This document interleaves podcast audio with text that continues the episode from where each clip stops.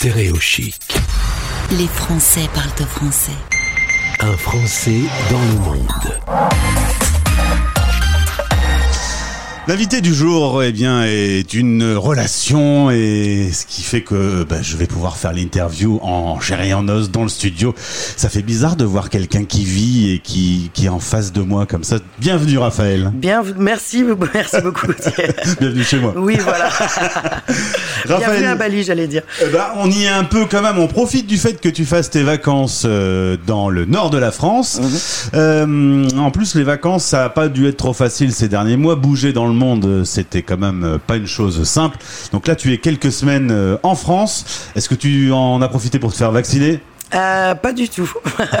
euh, je suis pas éligible au vaccin ici en France, euh, puisqu'en fait pour pour faire deux doses, il doit y avoir six semaines entre les deux doses. Ah ouais. Euh, donc que j'ai pas et euh, et le, le seul vaccin monodose est réservé aux personnes plus âgées. Donc voilà, je suis trop Ah ouais. jeune Ah ben, c'est ballot. pour une fois, c'est pas trop mal. Moi, je suis vacciné pleinement depuis hier. Ah, je pourrais te faire des bisous alors. Et je suis même pas malade parce qu'il paraît que la deuxième dose est un peu violente avec le Pfizer. Pour l'instant, tout va bien. Alors Raphaël, euh, un petit mot quand même euh, sur ta vie. Euh, depuis 5 ans, tu es à Bali, mais tu as connu déjà d'autres expatriations, le Sri Lanka, l'Espagne ou la Réunion. Pourquoi cette envie de voyager? Ben, cocotier plage dorée, c'est quelque chose qui m'a toujours parlé. Euh, j'ai profité avec un ami à moi de partir à la Réunion en 2002 et euh, cette première expatriation, si je peux dire ainsi, euh, m'a plu et depuis je peux plus vivre sous la grisaille. Donc voilà. Ah, c'est sûr que côté décor, les différents pays que tu as choisis, c'est quand même pas mal. Hein Ouais, dépaysement aussi. En l'occurrence, cette île indonésienne connue pour ses montagnes volcaniques, le yoga et les retraites spirituelles actuelle tu en as fait des retraites spirituelles? Euh, bah, tous les jours, c'est une retraite spirituelle à Bali, j'ai envie de dire. Bali est très spirituel en général. On n'est pas forcément obligé d'aller en retraite pour euh, se confronter justement aux esprits, aux, aux différentes énergies qui, qui remuent Bali en général. Mais on les ressent quand même. On les ressent tout à fait, ouais. C'est euh, une île, je le disais hors antenne juste avant de prendre la parole. parfois, ceux qui vivent sur une île disent bah, c'est bien, mais on est un peu coincé. T'as pas cette sensation d'être coincé sur euh, un bout de terre Non, pas du tout. Bon, déjà, Bali est un peu varié. Il y a les rizières, il y a la plage, il y a des régions un peu plus, il y a les régions volcaniques, mais aussi l'Indonésie, c'est un archipel de 24 000 îles, dont 17 000 habités. Donc, en quelques petits sauts de puce, on peut arriver sur d'autres îles qui sont Java, euh, Lombok, euh, les îles de Komodo notamment, euh, avec un petit, un petit vol d'avion. Donc, c'est dépaysement garanti. Il y a encore beaucoup d'îles euh, assez tribales à Bali. Il y a une culture très riche, très dense. Donc, euh, non, je me sens pas du tout emprisonnée. Tu bosses dans le tourisme, euh, Oui. plutôt le tourisme de luxe. Oui. Faut un peu d'argent pour aller à Bali? Euh, en fait, Bali, c'est pas une destination très chère. Faut déjà, le, je pense, la partie la plus chère sera quand même le, le- le billet d'avion à la base.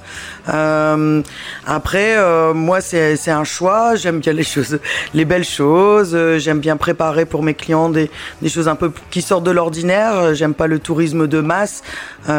Pourtant, un- Bali, c'est une grosse destination touristique, mais justement, Ouais. grâce au luxe, on arrive à créer des choses un peu plus originales.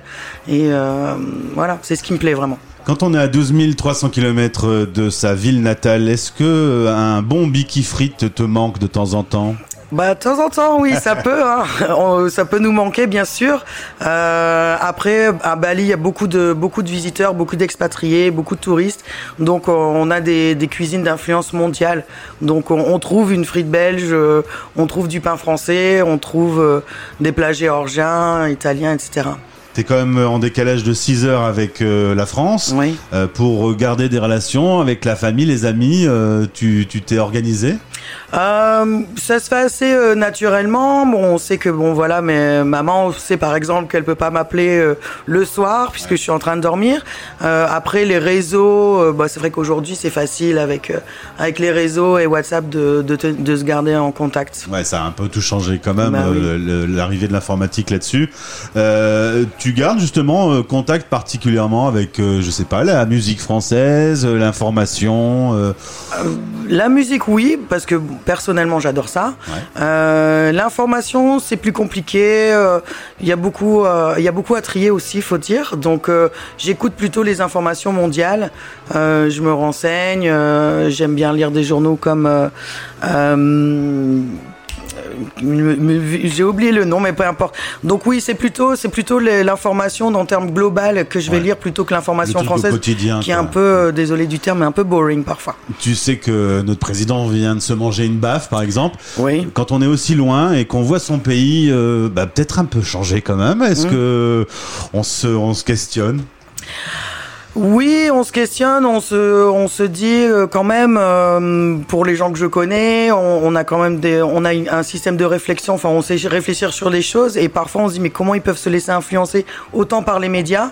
Euh, Peut-être qu'effectivement parfois euh, la, la masse médiatique euh, ici en métropole euh, tronque un peu le, la libre pensée et peut-être justement voyager permettre d'ouvrir plus ses esprits, voir ce qui se fait ailleurs et euh, du coup on compare.